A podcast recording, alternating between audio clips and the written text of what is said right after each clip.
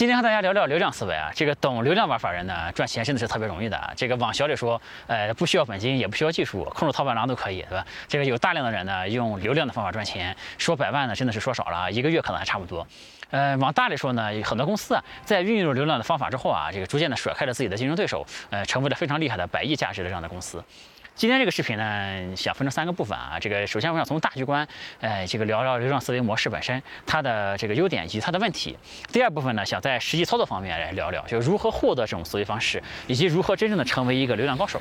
呃，第三部分呢，我就想站在更高的层次上来聊一聊，这个怎么把这个流量的这个思维方式发扬光大，对吧？把一个赚快钱的事情变成一个嗯更有长期价值的、更伟大的一个事情啊。那我们就开始今天内容。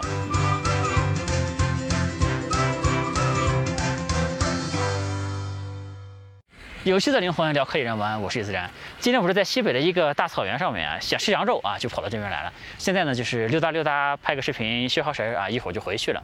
今天和大家聊聊流量这个事儿啊。首先想说说这个流量思维是怎么回事。嗯，创业呢，大概有两种比较重要的思维方式，一种是产品思维啊，首先就是你做一个很好的产品出来，把产品做到极致嘛，然后用产品去赢得市场，赢得用户。还有一种呢，就是流量思维了啊，就是先抓机会，先搞流量，把流量搞到手再说。当你手上有了流量之后呢，有了用户是吧？你只要卖给他们合适的东西，你总是能赚得到钱。这两种思维方式其实也没有什么绝对的优劣啊，这个各有各的优点和缺点啊。产品思维的好处呢，就是它的想象空间是非常大的，就天花板很高。就如果你能做出一个特别牛逼的产品来呢，那你确实啊有可能做成一家非常伟大的公司。嗯，但做这个产品啊，其实风险是很大的。那首先呢，第一，这个产品呃研发生产对吧？它这个。能把一个产品做出来，本身就是一个挺烧钱的一个事儿了。呃，第二个呢，就是，嗯，这个好的产品呢，其实真的没有那么容易能做出来。就是大家看到这个市场上面靠产品成功的案例非常多，对吧？但其实这也是一种这个幸存者偏差了。这个做产品这件事儿呢，这个多数的创业者呢都会。这个高估自己的做产品的能力嘛，看同行的产品都和垃圾一样，认为自己做一做就能比他们强很多，但往往最终的结果呢是做出来产品啊，就是也强不了太多。但人家以前的那个产品呢，已经有了很多年的这个积累了嘛，有了稳定的客户群，有了口碑，有了品牌知名度，有了用户使用习惯等等东西。所以说，创业者做的产品呢，哪怕是比以前的产品会好一点，但是呢，也卖不太出去啊，这就成了很多创业者创业失败的一个非常重要的原因了。嗯，这个，所以说这个我们再退一步说啊，就即便是你能做出一个不错的产品呢，其实产品这个思维的这种创业模式对创业者的要求是很高的，你后面可能要烧钱去做市场才行，对吧？这个可能还要去融资，还要等等这个东西吧，后面还要能跟上钱，对吧？这其实这个对创业者综合能力要求是非常高的。刚才说的是产品思维啊，大家其实可以看出来，这种产品思维啊，其实就是这个所谓互联网创投圈惯用的一种这个打法了。所以呢，他们会强调赛道，强调趋势，强调把产品做到极致，对吧？强调你的产品要有用户粘性才行。嗯，当然也会强调创业者本身的融资能力，对吧？那另外一种思维方式呢，就是我们今天要说的这个流量型思维，他们呢其实就。特别热衷于捕捉各种流量红利的这种机会吧，就先把流量做起来再说，对吧？所以说他们往往不太看重赛道啊。这个产品啊，这个这这些东西，甚至很多流行打法都不需要产品，对吧？这个而且呢，他们也不太会去融资。一方面呢，这个呃做流量的人呢，往往本身就已经比较赚钱了啊，不太需要融资。另外一方面呢，他们做的这个生意啊，就往往说实话，想象空间其实不是特别的大，就这样去融资呢，也可能融不太到。这个所以这个圈子里的人呢，就是闷声发财的人比较多，对吧？有些人甚至都也不太会管人吧，也不开公司，就一个人单打独斗，一个月呢也能有个几十万的收入这样子啊，这样的人。其实也是非常非常多的。但这些人呢，就虽然能这个闷声发财啊，但这个类型的生意呢，就是也有着显著的缺点。就首先呢，它非常的机会主义，就是行情来了就能赚这么一波，对吧？但下一波在哪里呢？其实也不知道。这个然后就是，呃，这个往往这种生意的天花板也不是特别的高了，就是在他们的眼中啊，往往就是只有流量没有用户吧。就其实他也没法获得很高的这些用户粘性，确实很难做出一家这个有品牌的、有长期价值的这样的一家公司出来，对吧？嗯，我们前面说这个产品思维的人对应的是互联网的那个创投那个圈子，那流量型的这个打法这个人呢，对应的圈子就是基本上是做网赚的这个圈子啊。这个圈子呢，很多人都是采用这种流量型的打法，对吧？他们强调，他们聊天的时候往往聊的就是搞流量的这些方法，搞流量的成本，以及目前有什么搞流量的机会，还有呢就是怎么把流量去变现，对吧？他们是关注这些关注比较多。就虽然我们说啊。这个做互联网和就是创投圈和这个网赚圈啊，这两拨人其实都是通过互联网在赚钱，对吧？但非常有意思的一个事儿呢，就是这两个圈子其实他们交集特别少，他们相互之间啊其实不怎么了解，这个人和人之间也不认识啊。这个而且呢，相互可能还都觉着对方圈子的人会比较傻逼一点，对吧？这个创作圈的人看网赚圈的人就是 low 逼，对吧？这个他们就是觉得这些就是一些就是搞投机倒把的薅羊毛的这样的一群人。那网赚圈看创投圈呢，就是觉得也都是。傻逼嘛，就放着好好的钱不是赚，光瞎鸡巴烧钱，对吧？其实你们牛逼哄哄的这些人，你赚的钱呢，对吧？往往会这么想。根本原因啊，就是这两个圈子人呢，这思维模式其实是完全不一样的。在比较低的层面上面，他们的思维方式其实往往都是不能兼容的吧？这个我们我前面强调是在比较低的层面上是不能兼容，对吧？这个创作圈的人他确实是很看重这个产品嘛，但是在网赚这个圈子里呢，就甚至在某些情况下呢，就你做的越好。甚至于还越不需要产品了，这个是怎么回事呢？就比如说我在搞软件出海的那几年时间嘛，那时候这个最牛逼的这个流量高手在卖什么呢？他们在卖一种叫做减肥秘方的一个东西啊，其实就是一本电子书。他把这个电子书呢放到一张网页上面嘛，然后就开始忽悠用户，他们的减肥方法有多么神奇，有多么好用，就让用户去掏钱去买这本书。那个为什么要卖这个呢？就大家想想这里面的道理啊，就是首先这个减肥啊，它适用的人群非常广，就是你不管你的流量来源是什么，是男人是女人，对吧？是比较有钱的人还是比较没有钱的人，他们可能都需要减肥，对吧？这更厉害的是呢，这个东西呢，它卖的其实就是一个电子书嘛，所以说它其实没有什么成本，它不需要产品，也不需要发货，它就很简单小事都可以做成是全自动的就可以赚钱的那种机械感觉，对吧？这个它给用户一个下载链接，让用户去下载就行了，所以它基本上是一个一本万利的一个事儿。当时呢，很多厉害的高手啊都在做这个东西，为什么呢？就是那些高手就可以不研发不进货就能赚钱，这种钱赚的是最舒服的，对吧？所以说。就因为卖这个东西它很省事啊，所以它竞争啊就很激烈嘛。就是，呃，就往往你竞争不过这些人，对吧？你才会去卖别的东西。如果你做流量的水平足够高，你卖这个可以了就，对吧？这是最省事、最好赚的钱。这个，所以说做流量的人呢，往往就对产品。就不是很看重嘛，他甚至于都想卖这种最简单、最省事的东西，对吧？而且呢，说不看重产品呢，也不光光是因为懒，就是因为流量这个思维方式它本身啊，它是特别看重成本的这样的一种思维方式。这个比如说我们前面也看那些做营销号的那个写那些文章，对吧？就明明我拼凑一下，用工具自动化的去写一些文章，它就能赚流量了，那么干嘛费那个劲自己写，对吧？我写出来还不定有人看，它就没有收益。就如果是我能卖一个。嗯，成本最低的这个产品，它可能质量很差，对吧？但是这时候如果我就能比较舒服的赚钱了，我为什么要投入这个资本？对，为什么要投入资金去搞研发，或者是再去提高产品质量什么的？那可能有人说。如果你能把产品做得更好一点，那买的人不就更多了吗？你就不是能赚更多的钱了吗？那其实这种思维方式还是一种产品思维，就是它流量思维，它的思维模式不是这样的。这个做流量的人是怎么想？就是你做一个网站卖东西，对吧？你在有同样流量的前提下呢，这个东西啊，就是如果你到你网站上的人来，就你买的流量是，就能来的流量是一定的情况下，你卖的产品价格越高。他买的人越少，对吧？如果你想让买的人越多呢，你这个价格就要越低，对吧？这个这个你他总是根据一个很基本的经济学原理嘛。最后的结果呢，就是经过反复的测试，总是能找到一个最优解嘛。那些做流量的人呢，就特别擅长于做测试嘛，他会拿不同的。图片拿不同的文案，拿不同的宣传语，用不同的价格来测试这个网页的转换率嘛？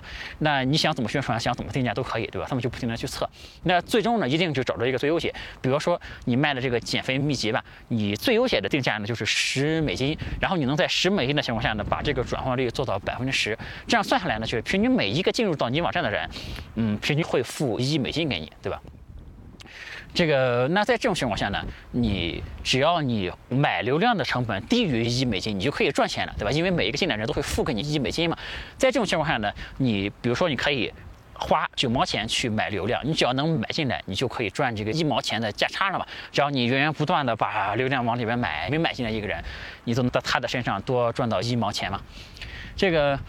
但这时候，如果你想把产品做好一点，会出现什么呢？比如说，如果你想达到更好的一个减肥效果，你决定赠送给一个用户一个呼啦圈吧。那这时候呢，你的成本就会平摊到每个用户上，你会这个平摊到每个访问网站的用户上面，你就会上升一毛钱。比如，那这时候如果你还想赚一毛钱的话呢，你这个这个你就只有八毛钱的这个钱去买流量了嘛。如果你拿八毛钱去买流量，那和花九毛钱去买差的不是一点啊，是差的非常多。就比如说你的竞品，他们肯花九毛钱去买一个流量情况下，你如果只花八毛钱，那你能买到的流量呢，会比竞品少非常非常多，是吧？这个所以说，那些搞网站的人，他们是特别特别在乎成本的，他们不会把钱就花在提高这个产品质量、这个做研发什么的。他们就那个思维方式呢，确实不太会往这个方面去想。所以说，如果你让一个搞网站的人和一个搞互联网的人去聊，那基本上呢和这个鸡同鸭讲差不多，因为这个思维模式区别特别大。这个当互联就是搞这个搞产品的人。他们在考虑用户的时候，这个搞流量人他们是考虑怎么来搞流量，对吧？他们其实没带有用户这个概念嘛。当这个搞呃这个产品的人，他们在考虑用户能不能复购的时候，那这个对吧？搞流量人他们也不在乎复购这个事儿，他们只在乎我每买一个流量我花多少钱，他们更多是在乎成本的东西，对吧？嗯，但是呢，就但是啊，就是我后面这个转折是很重要的。如果你深入的去研究的话，你会发现一个非常有意思的一个事儿，就是很多的很牛逼的以产品著称的公司，他们往往都有着不为人知的水面之下的获得流量的这种手段，甚至这些手段呢，会成为他们的公司成功的最关键的这个地方。比方说，说一家公司，这个 Airbnb 是吧？在他们发展初期的时候呢，他们在这个 Craigslist 上面就买了，就就薅了大量的免费的流量嘛。如果没有这样的流量的，Airbnb 这家公司很可能是起不来的，对吧？这个案例呢，其实，在互联网圈，这个很多人都知道这个案例，也很有名。但是，呃，我们看更多的时候啊。类似这种做流量的手段，它其实会被隐藏在水下的。就是一家公司成功之后啊，你问他你为什么能成功，对吧？这个你看那个报道上面，那个文章上面，他都会写，因为 CEO 太牛逼了，因为团队太优秀了，因为大家太拼搏了，因为大家的打法太先进了，产品做的太有情怀了，往往都会这么说。但是。我们如果真正去深层的去研究它的原因的话，它能够成功的最关键的原因，可能就是那一下它做流量的那个手段，这才是它成功的最流最最根本那个那那个原因。但这个原因呢，其实很多人是呃不知道的，对吧？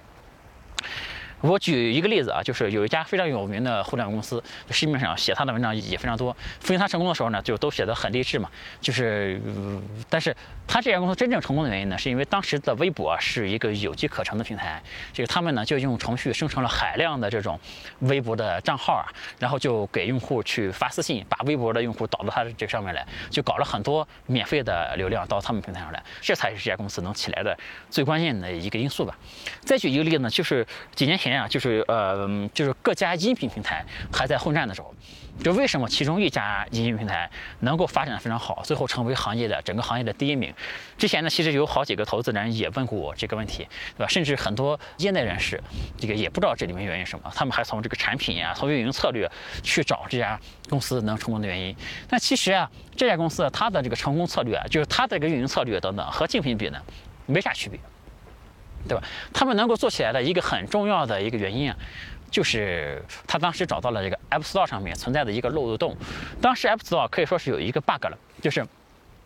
你可以在其他几个小国家的这个 App Store 的这个产品介绍页面里面疯狂的堆中文的关键词，而且呢，这个操作呢，竟然能影响到中国区 App Store 这边的这个排名的情况。就那段时间啊，就是你在 App Store 搜很多，就是非常这个这个搜任何的关键词，搜一些非常有名的产品，比如说搜支付宝、搜微信，这个。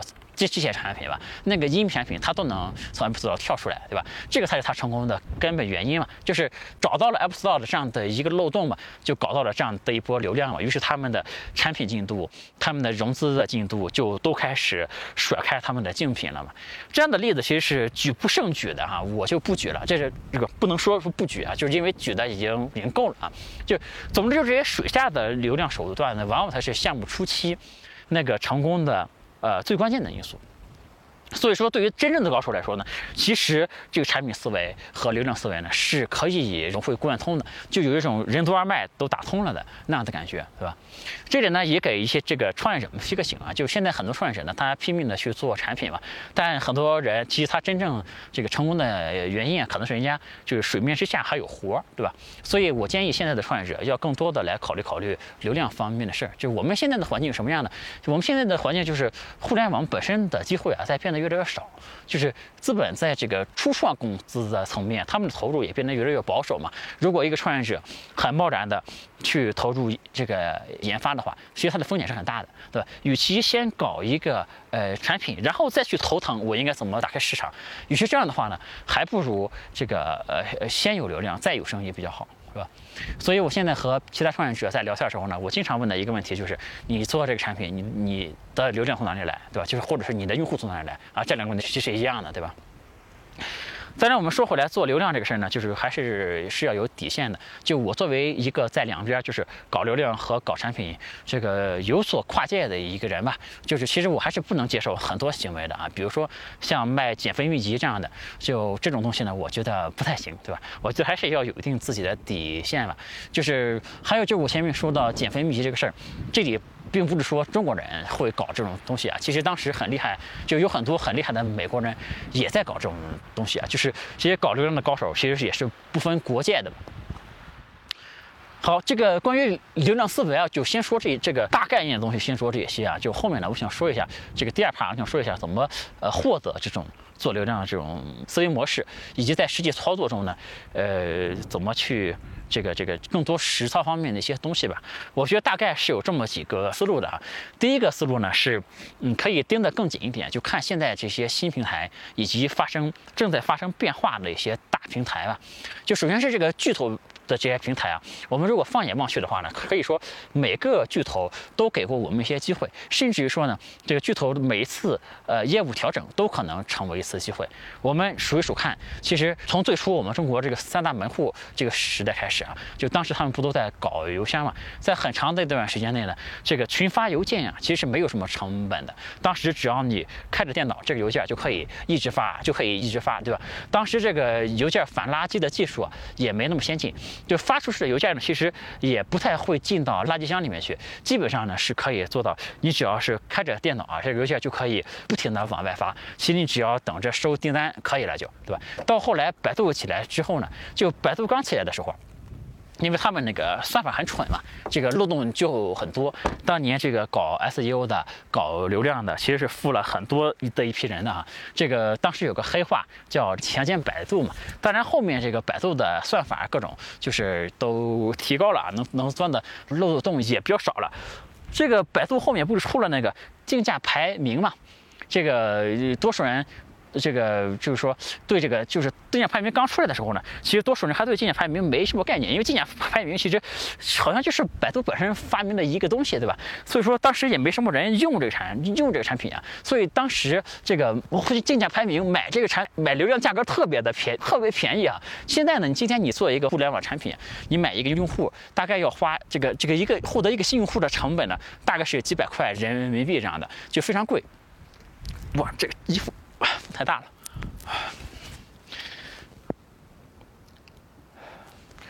但在我这，但是在当年的时候啊，就是，嗯，你买一个用户，其实只花到这个这个这个，现在你一开始你要花几百块钱才能买一个用户，对吧？在当时呢。你在百度买一个想开加盟店的用户，一块钱人民币就能买到一个用户，是吧？就很夸张啊！你给百度一块钱的这个广告展示费，用户就来了，然后你这边给他一些那个加盟开店的项目什么的，这个加盟费一交就几万、几十万这样子，你想想看，对吧？当时能赚多少钱？就不光是百度啊，就当年的 BAT，其实。阿里啊，腾讯啊什么的，他们给过的机会都很多。就是最简单的，你当时无论是开个淘宝店也好，对吧？这个还后面还有除了淘宝之外，还有这个天猫什么的，对吧？或者是你在这个个你早年在微信写个公众号，对吧？你只要做的比较早，做的踏实一点，其实都是能妥妥的能发财的事儿，对吧？这个，嗯，我们刚才说淘宝的后面还有天猫啊，还有聚划算什么的，其实阿里系给这种流量的机会给的也很多的。就其实有很多品牌，像三只松鼠啊什么的，其实很多品牌都是借助阿里的这种流量红利起来的嘛。那腾讯里面给的机会也不少啊，比方说这个微信的视频号，到现在它也是有红利的，对吧？这个小巨头也一样，这个头条呢就不用多说了。拼多多呢，我们其实在李自然说很早之前就说过这个事。其实早年拼多多一个身份证是可以开很多个店的，对吧？就开的店很多，就能接住拼多多上自然搜索的那个流量嘛。然后后面对接一个店铺代运营，一个月呢就都能躺赚几十万了，对吧？然后我们属于说美团了，这个很多店铺就因为重视美团重视的比较早，他就能轻松的把店铺搞到那个好评榜的第一名，然后就接到了大量的就是线下开店接到了大量来自互联网的流量了。现在其实很多做的不错的店。当时都是靠这个东西起来的，对吧？我们如果看国外也是一样的，就是 Facebook 在刚开始开广告平台的时候，也可以以非常低的价格就能买到非常优质的用户。中国互联网出海圈很多产品也都是借这波机会起来。那后来买量的成本上去之后呢，很这个 Facebook 平台的算法还不是很完善嘛，很多又开始钻 Facebook 这个平台的漏洞来搞流量，比如说到非洲去搞一批非洲的这个兄弟，用他们的这个身份呢去开账户，然后去投放一些乱七八糟的的广告什么。然后搞封号的呢，再换一个非洲兄弟，反正非洲兄弟就有非常多，对吧？后来呢，Facebook 还专门出了政策，让这些来自非洲兄弟投放的号每天只能投很少的钱，对吧？这个就是它其实就是一个作弊和有的时候甚至是一个作弊和反作弊博弈的这样的一个过程了啊。就苹果呢，就当然也有。就我前面就讲了一个，呃，一个音频项目利用漏洞做 ASO 的一个案例，对吧？当然，这个亚马逊也有，当时都有过非常好的流量红利。很多公司，像我们现在大家很熟悉的安 r 对吧？也是借助亚马逊的这个红利期做起来的嘛。特别是谷歌这家公司啊，谷歌这家公司甚至给了好几波非常巨大的红利，这个 SEO 一波，这个 AdWords 一波，YouTube 一波，还有 Google Play 一波，是吧？SEO 就是这个搜索引擎优化嘛，这个我们就不科普了哈。这个呃，用户在谷歌做搜索嘛，就谁的网站能显示出来，谁的优势肯定就非常大。这个你的网站为什么能够被显示出来呢？因为你的谷歌觉得你的网站质量高，你的网站就会往前排，对吧？当时就有很多黑帽的技术嘛，其实非常的简单哈。随便举个例子。比如说，你如果是一个卖手机的，如果你想薅更多的流量呢，你就做一个网页，上面用透明的文字来写，比如说写上各种电脑的信息吧。这个搜索引擎它过来看你网页的代码的时候，一看这个网页是讲电脑的很。专业对吧？所以说，当用户去搜索电脑的时候呢，你这个网站就出来了。这个，但是真正用户进来呢，他是看不见你卖电脑这个信息的，因为你那些卖电脑的字都是透明的，用户本身并看不见嘛。谷歌能看到，是因为他直接看的是网页的代码，看代码是能看到的，对吧？这个，这个真正用户进来之后呢，就会看到你卖手机的这些信息嘛。这样你就把很多本来想买电脑的人，就薅到你卖手机的这个网站上面来了，对吧？你来的人多了，你手机那总是能多卖几台，对吧？这个我当时发现的比较早的呢是，呃，域名权重的这个事儿。这个比如说，在你的域名里，还是拿卖手机来说，如果有“手机”这两个字儿啊，那你的这个网站排名就会比较高。比如说，如果你叫手机商城点 com，是吧？这个。呃，谷歌就会认为啊，你这个网站和手机有很高的这个关联性嘛，你的搜索结果就会排的就比较靠前。在谷歌想象中呢，如果一个网站叫手机商城点 com，那它就会卖手机，就会比较专业一点，对吧？但实际上我们注册的域名什么呢？我当时注册的域名相当于是，呃，苹果手机、华为手机、OPPO 手机、vivo 手机、小米手机、一加手机、三星手机点 com，对吧？这我这个贯口说不太来啊，这个域名会非常非常长。这样的域名肯定是很反人类的，实际上没有不可能有。用户能记住这种风格的域名，对吧？但实际上呢，你像这个一个域名里包含的关键词非常多，你这个用户搜各个品牌手机的时候，你的这个网站有可能都会排在一个在谷歌上能显示的一个位置，对吧？这样的话，你就能呃以非常非常低的成本，几乎没有什么成本，你就能找到想买各个品牌手机的这些人，对吧？后来呢，这个 AdWords 也是有一波行情的，风好大。这个那些行情来的时候和捡钱都没什么区别。当时在卖那些在 AdWords 上面卖产品的时候，就是当时设置的是，你来了一个订单，电脑就会响，发出一个声音嘛，然后那个电脑就在旁边叮叮叮叮当当的响，叮叮当当的响，对吧？这个每响一声就是几十美金，对吧？这个 就是金钱落袋的那种声音嘛。那时候做 AdWords 的时候，都半夜要起来这个看一看这个电脑里面多了多少钱，是吧？就这种机会如果错过了呢，会不会觉得这个呃很可惜？也不会，是吧？其实没事儿，就是你看我前面讲的意思，你就能知道啊，就是每一个大公司啊，就几乎。都给过这种流量机会嘛，而且这种流量机会呢，就每过一两年啊，它都会出现一次。其实它需要的呢，就是速度和执行力而已，就是你要趁早去做。就除了大公司之外呢，我们还要紧盯一些迅速崛起的一些小平台。我们从新闻上面也好，从这个应用商店的排行榜上也好，我们经常可以看到一些迅速的在升起的产品。他们呢，就是短时间内也会有非常可观的流量涌入到这小平台上去啊。这些小平台呢，因为它是刚起来的哈，就很多都是一夜之间爆红的产品嘛。这些产品的特点呢，就是。就往往他们的呃资源会比较有限，然后呢，他们的系统啊漏洞也比较多，这个技术对抗的能力呢也比较弱。这个很多大平台啊，在比较小的时候，其实也都被薅过羊毛。就当年比如说在国外的那个 Pinterest 的，对吧？还有那个 SlideShares，对吧？这个在早期都这个很容易薅的。在国内呢，也有几个红过的，就是有社交属性的这种产品嘛。就当时因为。他们产品做的也不是很完善，他们也希望用户在里面多交互嘛。就其实你是可以。在站内随便的发私信的，而且当时他这个用户的数据呢，也可以通过他，因为他这知乎系统做的很简单啊，就是你 ID 号不断的加，你就能给所有的用户去发私信了，对吧？这个也不方便说太多啊。这个总结下来呢，就是如何把握流量红利呢？这个原理很简单啊，就是说这个当这些大平台推出了新的重要的产品的时候，以及当一个新的平台涨势迅猛的时候呢，这时候其实大多数人的反应啊都不够快，这里面就给了一些先行者这个足够。后的这种套利的空间，或者是规则不完善可以利用规则的空间，或者说这个平台本身啊，它就被低估的空间，也有呢这个平台本身它因为想快速的发展嘛，它会特地给这些早期进入的人一些这个额外的呃福利或者是机会吧。那第二个思维方式呢，就是要多想啊。欢迎加我的微信，我的微信是 l 五七七六幺幺，大写的字母 L，数字五七七六幺幺。L 五七七六幺幺。